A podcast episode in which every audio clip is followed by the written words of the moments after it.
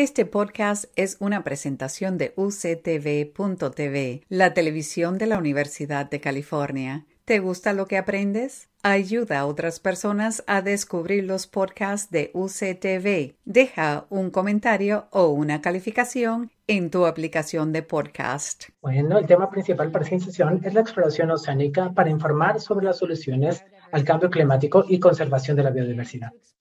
Y para explorar ese tema, estaremos escuchando a la doctora Amanda Nelburn, que es la subdirectora de Ciencias y Tecnología en la, en oficina de la Casa Blanca de las políticas del Departamento de Políticas y Ciencias. Entonces comenzó en la Universidad de Stanford y después pasó a tener su maestría en, en Conservación y Biodiversidad Marina en el Instituto de Oceanografía de uno de mis de los programas de graduados interdisciplinarios favoritos sin bromear, quiero decirles que para mí es un orgullo decir que ella es exalumna de este programa y que esté aquí con nosotros este. Amanda, después tuvo el doctorado en, en oceanografía y biología y desde entonces ha trabajado en lugares como el Blue Ocean Institute y más recientemente en NOAA. Desde 2021 ha estado en la, en la oficina de Casablanca para las ciencias marinas y tecnología y también primero como analista y ahora como directora asistente para esta materia. Para mí es un placer tenerla aquí para hablar sobre la exploración oceánica, soluciones al cambio climático y biodiversidad.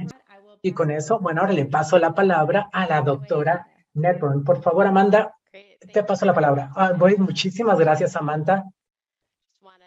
Nada más quiero agradecerles a ti, gracias a Richard, gracias al Instituto de las Américas y a todos los que están aquí por estar aquí para, para esta charla. Y para mí es un placer realmente estar aquí. Muchas, muchas gracias. Bueno, voy a comenzar ya. Ya que hoy estamos hablando sobre el Océano Pacífico, pensé que sería buena idea comenzar con esta imagen de la Tierra. Desde este ángulo, nuestro, todo nuestro planeta es el Océano Pacífico. Pero realmente, como sea, como lo vean, la Tierra es un planeta de océano. El océano afecta todo, desde el aire que respiramos, la mitad del oxígeno en el aire es generado en las, las algas marinas y la comida que comemos. Tres mil, millones de personas a nivel mundial dependen de, de peces para, como, como su fuente de proteína. El océano regula el clima, absorbe el dióxido de carbono y el calor de la atmósfera. Y comprender cómo es que funciona el océano, qué vive en el océano, y cómo todas esas cosas están cambiando es fundamental para poder comprender y responder ante el cambio climático en nuestros sistemas naturales. Por ejemplo, la información en las distribuciones de biodiversidad nos va a informar a todas las personas de las agencias gestionadoras que puedan proteger las áreas. Y tenemos que entender el papel que juegan los animales marinos y cómo los suelos marinos pueden tener un impacto en el y cómo nos puede ayudar y entender el papel que tiene el, papel del océano para mitigar el cambio climático. Tenemos que recordar, mientras que hablamos sobre la exploración del océano, dos cosas. Uno, el océano realmente es muy profundo. El, promedio de profundidad es de 4 kilómetros y la parte más profunda es de 11 kilómetros. Los científicos normalmente hablan de 200 metros y más profundo, como les decimos, que más profundo, porque como podemos ver los cambios ambientales y cambios en las especies y ensamblajes de, especies que se llevan a cabo aproximadamente a esa profundidad. Ahí es donde se presentan los cambios. Entonces, para darles una idea general, 200 metros y más profundo son 93% de toda la superficie de todo el planeta donde se encuentra el que sea disponible para que vivan los animales y las plantas. Y está en el, incluyendo el océano. Bueno, después el océano realmente es muy oscuro. La luz se extingue completamente a los mil metros de profundidad. Sin embargo, todos los, básicamente todos los animales en este hábitat enorme y tan oscuro dependen fundamentalmente de la fotosíntesis que se lleva a cabo en la superficie para poder obtener sus alimentos, excepto para aquellos que no, ¿verdad? Como por ejemplo los que los sintéticos, donde los químicos, las reacciones químicas pues, les dan, les dan, eh, proveen la energía para la vida el océano es, muy profundo, como dijimos. la temperatura es de 2 a 3 grados centígrados, excepto en algunos lugares, en algunos lugares donde realmente se pone muy, muy caliente, como en eventos eventos hipertérmicos.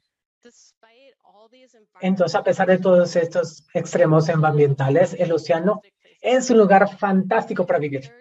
Más del 30% de los animales, todos ellos se encuentran en el, océano y más de una tercera parte de ellos viven únicamente en el océano.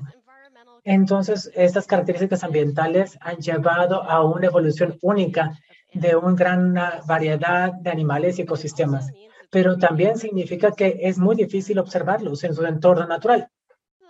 Uno de los elementos más básicos que tenemos que estudiar y explorar en cualquier lugar, incluyendo en el océano, es un mapa. Entonces me disculpo si esta imagen es el océano incorrecto, pero bueno.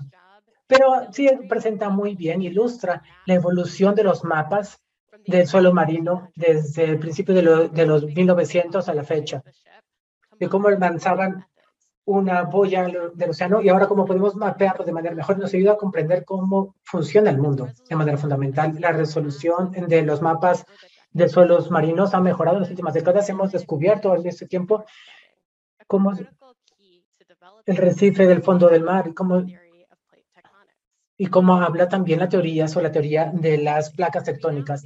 Aquí, ah, increíblemente, ahora podemos mapear el fondo marino desde el espacio. Esta imagen muestra imágenes satelitales con una resolución de aproximadamente de 3 a 10 kilómetros. Entonces, esto nos ayuda a tener una muy buena perspectiva de suelos marinos, pero también nos ayuda para entender algunas, por ejemplo, ahí, vemos algunas características como eh, tierras marinas en el fondo. Acá vemos la constelación de, la de datos sobre los fondos los, los fondos marinos. Aquí hemos utilizado tecnología de eco, rayos que nos ha ayudado a tener y contempla distintas profundidades. Un esfuerzo masivo que se llama CIBETS 30, 2030 actualmente está llevando a cabo para poder mapear todo el océano con todas las resoluciones para, para poder llenar todos los espacios negros en este mapa. Pero va a ser un proceso largo, costoso y que requiere mucho trabajo. Entonces la progresión ha sido rápida. En, en 2018, menos del 7% del suelo oceánico ahora está siendo mapeado y estamos casi a 21%. Este, pro, este avance tan increíble demuestra el poder de que lo que podemos hacer cuando nos unimos como comunidad internacional para poder atender estos retos tan grandes para nuestro ambiente. Bueno, ¿por qué importa esto? Bueno, aquí vemos una imagen clara que nos enseña una, un sitio de comparación entre estas dos resoluciones. En el fondo, vemos la información de los satélites. Es la porción es los datos que hemos obtenido de los multibeams, los multirrayos. Entonces, lo que podemos ver en esta resolución es, una diferencia entre un submarino que podemos ver en el fondo, o pues nos puede acercar más a la capa además, o como si fuera ah, en comparación que estuviéramos en un barco que nos lleva más cerca de la zona costera. Entonces, esto nos ayuda a dar información invaluable que para poder predecir con mucha precisión los distintos hábitats criticales, minerales críticos y otros recursos, y cuáles se pueden encontrar en el fondo marino que nos podría permitir a tomar, hacer muy buenas o tomar buenas eh, decisiones para el manejo de estos recursos. Bueno, hablando un poco sobre cómo el mapeo del océano, bueno, tenemos que ver qué hay ahí.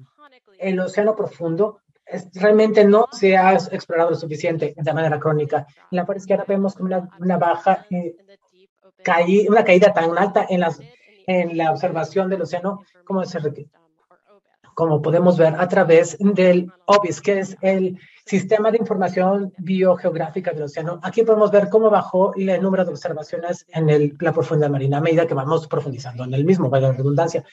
Bueno, aquí podemos ver la proporción de los registros que se llevan a cabo a distintas profundidades en comparación con la proporción del, del océano global a distintas profundidades.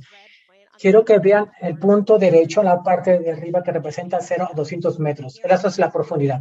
Esas son las aguas superficiales que muestran cuántos más observaciones biológicas tenemos en esas aguas superficiales en comparación con todo lo demás que está más profundo.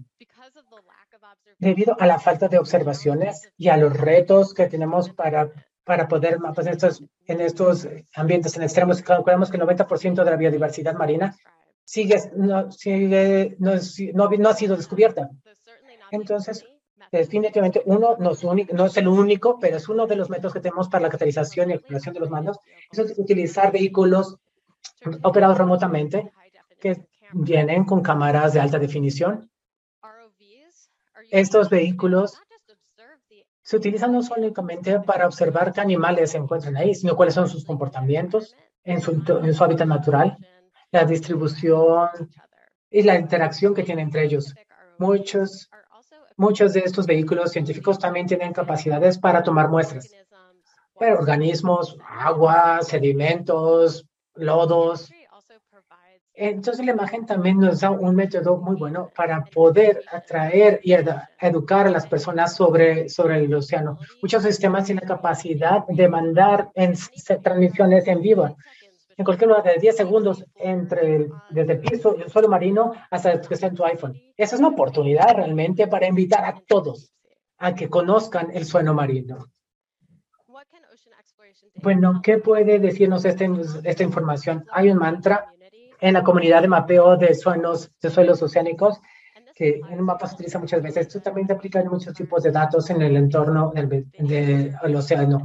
Los mapas, las encuestas, las investigaciones se te pueden relacionarse, por ejemplo, para las materias de distribución de materiales, de generación de energías renovables.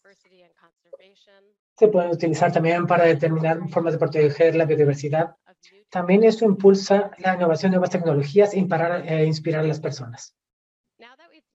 Ahora que ya hemos aprendido un poco más sobre el océano, ya sé que ustedes ya aprendiendo mucho más en las otras charlas que ya se dieron cabo durante esta semana, pero vámonos al océano entonces. Bueno, si bajamos a la parte profunda del océano y prendemos la luz, porque recuerdan, está súper oscuro, bueno, lo más probable es que lo primero que vean es algo así. Oscuridad con una lluvia constante de material orgánico que está cayendo desde la superficie. esto le llamamos lluvia de partículas. Es como es la, nieve marina, que viene de excremento y animales eh, de, este, en descomposición, que ayuda como alimento para esos animales. Pero si van bajando aún más, que saben algo más como esto. Y en todos los océanos hay una agregación de animales profunda y muchos peces viven a esa profundidad para evitar la predación de los depredadores en las superficies más, en las, en las aguas más superficiales. Es, aquí esto se les llama por lo, por lo regular como capas de que se, utilizan sistemas que utilizan por eco, por sistemas de eco para poder medir en la, esta zona. Muchos de los animales que comprenden estas capas migran a la superficie por las noches para su alimentación. A través de esta migración diaria, la migración más grande del planeta, estos animales activamente transportan carbono de la superficie a la, profundidad, donde es más probable que se sea secuestrado y utilizado a mitigar el cambio climático. Hay una gran abundancia de animales y plantas en algunos tienen distintas propiedades, muchas especies, desde peces hasta eh, camarones y, y, otras especies son luminiscentes, tienen, pueden producir su propia luz. Esta bioluminiscencia puede pero, para un, distintas comunicaciones. Eh, por ejemplo, la tinta de bioluminiscencia, es decir, no es cuando alguien está siendo atacado. Algunas especies tienen algunos patrones de bioluminiscencia muy especial para poderse reconocer y conocer sus necesidades. Algunas luz, mandan luz por los ojos para ser como una luz de búsqueda para encontrar hacia, para encontrar a sus, a sus presas. Y esto creo que nos ayuda. Por ejemplo, también contempla atunes y pues vela y otros animales, incluso algunos aves marinas. Ahora, la columna de agua y de agua profunda termina siendo el entorno menos explorado en el planeta y se considera que es realmente no se ha descubierto en gran medida la biodiversidad de estas zonas. Si pueden, por un momento, por favor, ignoren ese hermoso pino marino, espectacular. Seguimos ahí los residuos marinos que van bajando y pueden ver cómo estaba, pues, como si estuviera lloviendo en el fondo. Bueno, esta esta nieve marina que estaba en la superficie crea sedimentos. Es una capa de un sedimento orgánico con muchos nutrientes, como cuando aquí ya pueden ver otra vez el pepino, cómo se puede alimentar de eso. ese sedimento finalmente se puede enterrar y pues queda secuestrado y sale de la atmósfera y queda absorbido en este sistema que utiliza como un mecanismo muy importante para que el carbono quede atrapado en, la, en el suelo marino y salga de la atmósfera. Eso que llamamos con la bomba de carbono, los niveles de dióxido de carbono si en la superficie serían mucho mayores de lo que son ahora si no tuviéramos esto. Aquí podemos darle algunos datos, pero que sirve creo que visualizar y ver cómo se ve eso en el entorno antes de que les dé todos los datos, todos los números. Bueno, todo el océano no es divertido. Hay muchos, no es plano, hay muchas estructuras como cañones que pueden ver aquí en esta imagen, o que aquí montañas marinas, en esta sierra, en áreas donde, por ejemplo, los cañones y las montañas normalmente son muy buenos para, para dar incubada a, esponjas y corales que, son, hábitat, son hábitats fundamentales para distintas especies. También en, en entorno, entornos quimiosintéticos donde los, las reacciones químicas que utilizan sulfídrico de hidrógeno donde sería totalmente tóxico para nosotros como humanos, se utiliza como la base fundamental de energía para, para de fuente de energía. Y se utiliza, por ejemplo, para camarones, para, para, para distintos moluscos y les permite poder vivir en, ese entorno, en esos entornos tan extremos.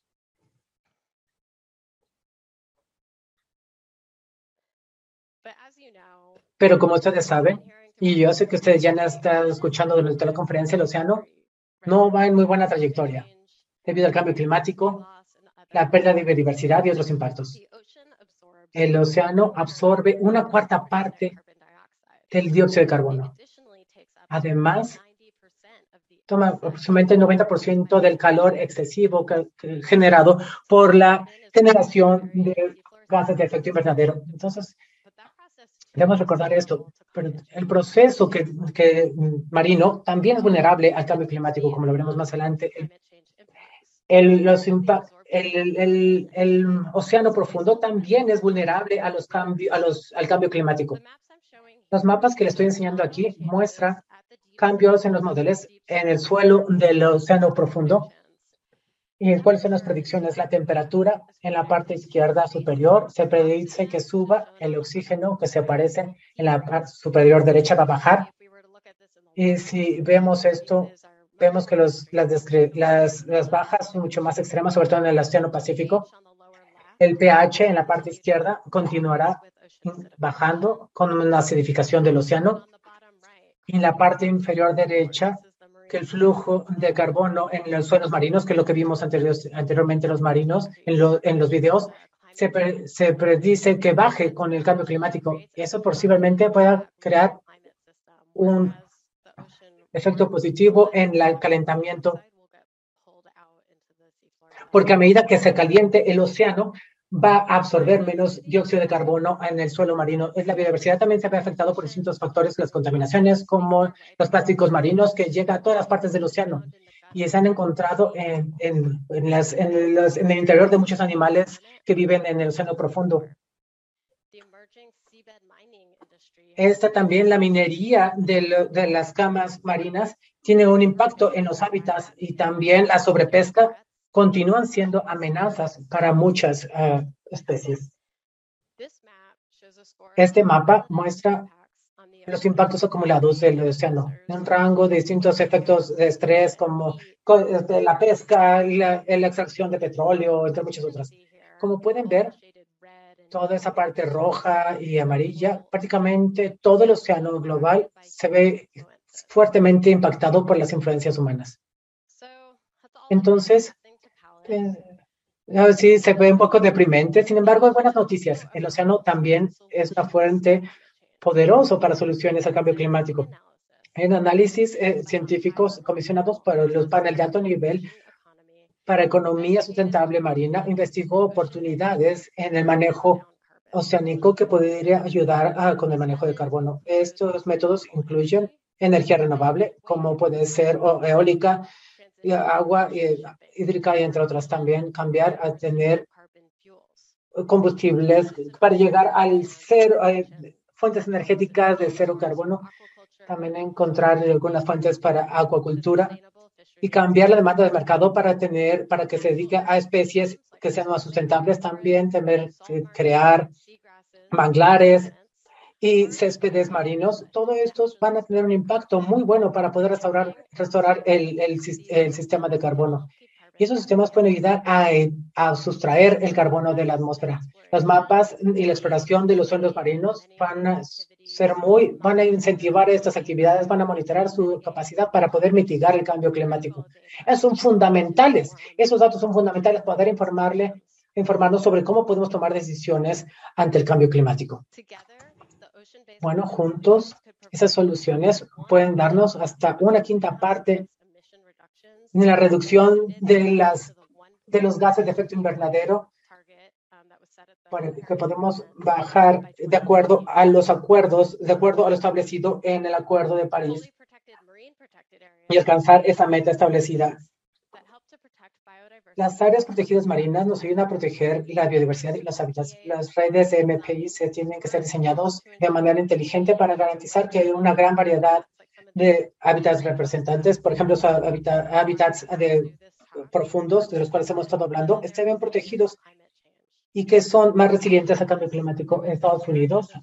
Gracias a American Beautiful Initiative, está trabajando para tratar de conservar el 30% de, para 2030. También Estados Unidos anunció recientemente cuál es su evaluación de naturaleza nacional para tener datos sobre las tierras los océanos para podernos ayudar a monitorear los cambios en nuestros sistemas naturales. La colaboración es fundamental.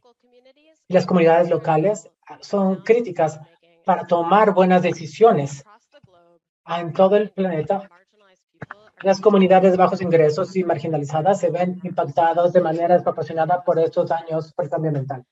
En Estados Unidos, la comunidad estadounidense de ciencias marinas, tecnología, estamos trabajando, estamos comprometidos para tener, involucrar, involucrar todos de manera significativa, sin importar su raza, color, origen nacional o ingresos, para que participen en las, las leyes que van a proteger en nuestro ambiente. Además, la coproducción de conocimiento de comunidades tribales e indígenas es fundamental para poder tener un manejo exitoso del océano que va a beneficiar a toda la humanidad.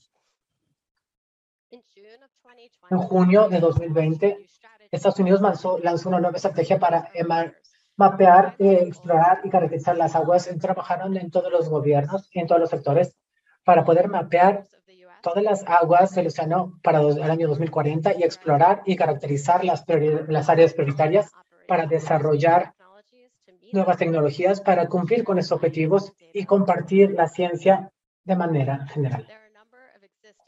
Hay muchas campañas regionales en todos Estados Unidos para implementar esta estrategia. Voy a destacar aquí las principales porque estamos hablando aquí del Océano Pacífico, que estamos hablando de ampliar la investigación pacífica y la exploración. En el entorno internacional, Estados Unidos sumó al panel de alto nivel para una economía oceánica sustentable. Hoy tiene a 15 integrantes, como ven en el mapa, que representan geográficamente una diversidad de países. Los integrantes del panel son jefes de Estado y ha habido mucha actividad y mucha acción liderada hoy por este diálogo de alto nivel. El principal compromiso de este panel de alto nivel es el compromiso de una gestión sustentable del 100% de sus aguas jurisdiccionales a través de planes sustentables de manejo. La década de ciencias oceánicas de Naciones Unidas para el Desarrollo Sustentable ya va en camino y hay varios proyectos y programas específicos en materia de mapeo y exploración oceánica que facilitarán la colaboración en estos temas. Resaltaré solo un par de ellos en esta diapositiva. Menciono el programa, mencionaba anteriormente CIBE 2030 que quiere cartografiar con estándares homologados todo el fondo marino para 2030.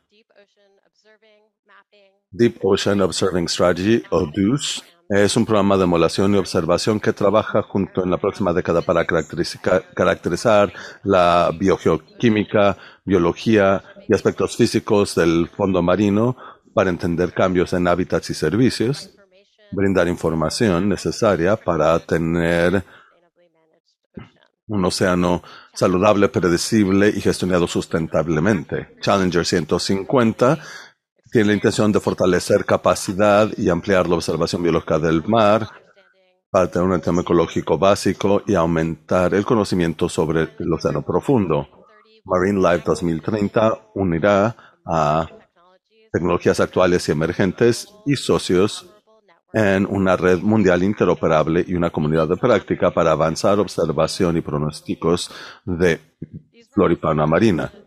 Estos representan solo algunos de los importantes programas de la década de Naciones Unidas en Ciencia Oceánica y participación en ciencias oceánicas que son parte importante de todo esto. Espero que hayan disfrutado de este recorrido por el océano. Y que entiendan ahora un poco mejor la importancia de los océanos, en particular el océano profundo, que muchas veces no vemos y por ende no consideramos, y su importancia para abordar los más apremiantes retos de nuestra era. Anticipando la próxima cumbre de las Américas, les invito a una consideración y compromiso de abordar en lo conjunto los retos de nuestros océanos y generar oportunidades para trabajar juntos para revelar y proteger la biodiversidad y mantener los tan importantes mecanismos de secuestración de carbono que nos otorga el océano. Muchas gracias. Estoy a sus órdenes para cualquier duda o pregunta. Muchas gracias, Amanda, por tu presentación. Es una labor excelente en presentar esta exploración virtual del océano y brindarnos cierto contexto respecto de sus amenazas y explorar las formas en que el océano puede verdaderamente ser potente en materia de combate del cambio climático. Si tuvieras que destilarlo a uno o dos ejemplos solamente que dan mayor rendimiento de inversión, por decirlo así, ¿cuál es el rol de la exploración oceánica en las soluciones climáticas? Es decir, ¿cuál es la información más importante que o no tenemos hoy o de la que necesitamos más para poder verdaderamente avanzar ante el cambio climático? ¿Qué nos genera el mayor rendimiento? ¿Qué necesitamos que no tengamos hoy?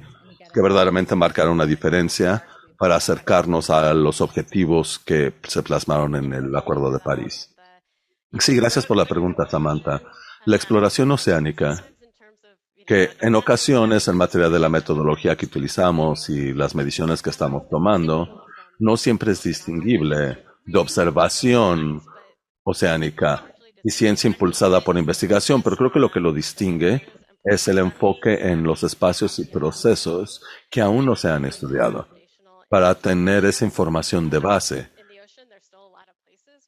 En el océano hay muchos espacios que aún no se estudian. Entonces, priorizar zonas que sabemos que o están sufriendo impactos extremos hoy en día o que potencialmente son vulnerables a nuevas industrias como la minería de fondo marino es una de las principales prioridades. Y en materia del tipo de observaciones, lo mencioné un par de veces durante mi presentación. En materia de biodiversidad hay tanto que se desconoce, sobre todo en el océano profundo, en el fondo marino. Así que con, con los conocimientos bases de qué especies habitan en dónde y cuáles son sus ciclos biológicos y cómo estos organismos y comunidades responderían a cambios, creo que es absolutamente esencial a fin de ah, poder tomar decisiones informadas. Muy bien, y ya que mencionaba la biodiversidad, y la mencioné en su presentación y de nuevo en este momento, ya hablaba de los programas 30 por 30 y America the Beautiful. En su presentación nos habló mucho de hábitats del fondo marino y zonas de agua azul. Tengo curiosidad. En su opinión, ¿cuál es el equilibrio correcto para cumplir con nuestras metas tanto internas como internacionales 30 por 30? Ese equilibrio en cuanto a los hábitats marinos que nos presentó al principio de su presentación versus zonas costeras o intermareales y costas más urbanizadas. Es decir, ¿cuál sería ese equilibrio correcto para lograr esa meta de 30 por 30, es decir, protección de 30% terrestre y 30% marino. Es un océano enorme y como usted mostró en su presentación, existen tantísimos tipos distintos de ecosistemas y hábitats y profundidades. Y la huella humana es muy distinta en distintos espacios del océano también. Así que me encantaría que nos comentara más cómo considera usted que llegamos a esa meta de 30 por 30 en las zonas azules versus las zonas costeras más urbanizadas. Sí, gracias por la pregunta. Y es una pregunta en la que pienso bastante y que planteo bastante expertos también, porque el solo proteger 30% no necesariamente lo protege todo. En el aspecto terrestre, si solo proteges el desierto, que tal vez el 30% del país, no estás protegiendo toda la biodiversidad en el océano, si solo estás en las planicies abisales, no estás protegiendo la zona costera. Y no tengo las cifras a la mano, pero creo que exigirá una verdadera consideración y análisis de cómo logramos proteger la mayor biodiversidad, qué combinación, teniendo en mente el principio precautorio del que habíamos hablado el hecho de que no lo conozcamos y ocurre con el fondo marino, el hecho de que no lo sabemos, eh, no quiere decir que no nos tengamos que preocupar. Son servicios importantes que aún no se han cuantificado, pero necesitamos por lo pronto protegerlos. Así que creo que sería una gama. El reto en Estados Unidos es que tenemos muchas aguas protegidas, pero gran parte de ellos en el Pacífico Central. Necesitamos vigilar que podamos elevar los porcentajes en los otros entornos marítimos de la nación. Y más allá de ello, incluso en aguas internacionales, vigilar que estemos protegiendo a nuestro recurso y patrimonio compartido, trabajando en conjunto para proteger la alta mar o las aguas no jurisdiccionales. Bien, muchísimas gracias por la respuesta, Amanda. Verdaderamente lo aprecio. Algo más que comentaba en su presentación era la idea de equidad oceánica. Y yo agradezco mucho que lo haya comentado en su presentación porque es increíblemente importante. Hoy en Estados Unidos estamos en un momento en el que tenemos a la secretaria Deb Holland, que es la primera integrante del gabinete federal como secretaria de gobernación, que es de los pueblos indígenas. Y hay un movimiento para conservación basada en comunidades y conservación impulsada por comunidades indígenas. Y como usted habló de equidad oceánica en nuestras decisiones sobre el océano, y potencialmente incluso en la recabación de información y en la exploración de los océanos, eh, tanto en los océanos en sí, en las costas, me gustaría que nos hablara del el papel que tiene el conocimiento tradicional, el conocimiento indígena, el conocimiento comunitario. Debe incluirse en esos esfuerzos de recabación de información para nuestros océanos en lo sucesivo. Y gracias por la pregunta. Definitivamente es algo que el presidente Biden desde el primer día indicó. La equidad es prioritaria en todo lo que hagamos y todos los días se nos recuerda nuestra labor y es algo que verdaderamente tomamos en serio. Y ha logrado que esta labor sea incluso más entusiasmante y que tenga ah, mayor sentido porque tenemos comunidades locales e indígenas en todo el país que cuentan con ese conocimiento profundo, histórico y que son quienes viven día a día en estos entornos que queremos gestionar. Y aportan perspectivas muy distintas, como aprendimos ayer de ah, personas nativas de Hawái respecto de su historia de origen eh, en materia de estos corales que surgieron con el surgimiento de la isla volcánica y que el ser humano llegó al final de toda esa cadena. Y anécdotas como esas creo que verdaderamente tienen resonancia respecto de cómo debemos de tratar a nuestro planeta. Los impactos del ser humano son importantes, pero para que los seres humanos se beneficien tenemos que anteponer al medio ambiente de manera prioritaria en toda la labor que hagamos. Y cómo abordamos la ciencia y cómo comunicamos la ciencia. Creo que eso será absolutamente crítico. Sí, muchas gracias. Lo aprecio muchísimo. Tiene sentido total. Y bien, solo nos restan un par de minutos, así que ah, simplemente le invito a compartirnos ese mensaje único con el que quiere que se vaya nuestro público virtual al salir por la puerta virtual de Zoom después de la presentación. Que deje a las personas con un poquito de esperanza. ¿Cuál es ese mensaje con el que quiere que se vaya nuestra gente, que les parezca inspiradora ahora que van a entrar a fin de semana y que se aproxime el verano?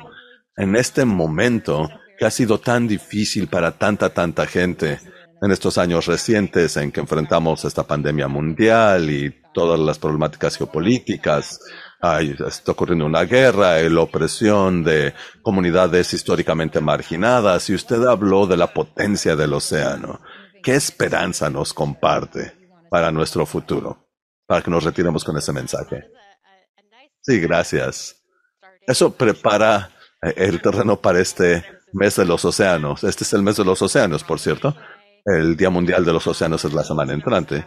Tenemos programados en Estados Unidos actividades increíbles, pero de manera más importante también el Frente Internacional hay actividades que se estarán anunciando durante este próximo mes. Tenemos la Conferencia Oceánica de Naciones Unidas a fines de mes, en que todo el mundo se reunirá para trabajar juntos y juntas para abordar estos retos.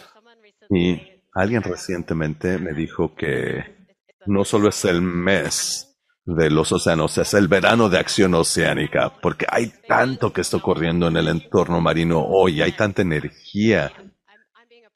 Y se me está acercando gente que son ramos o convencionales muy ajenos a la ciencia oceánica que quieren vincular su labor e integrar los océanos a su labor y ayudar a resolver estos problemas en el océano. Y eso me da la esperanza de que estemos verdaderamente en un espacio en que esta acción colectiva verdaderamente va a llevar a estos cambios en los que trabajemos juntos como una sola comunidad internacional para que logremos un mundo mejor. Fabuloso. Pues muchísimas gracias Amanda por acompañarnos el día de hoy. Ha sido un honor el tener la oportunidad de hablar contigo acerca de algunos de estos temas. Acabas de escuchar un podcast de la televisión de la Universidad de California. Para más información sobre este programa o sobre UCTV, visítanos en línea en uctv.tv.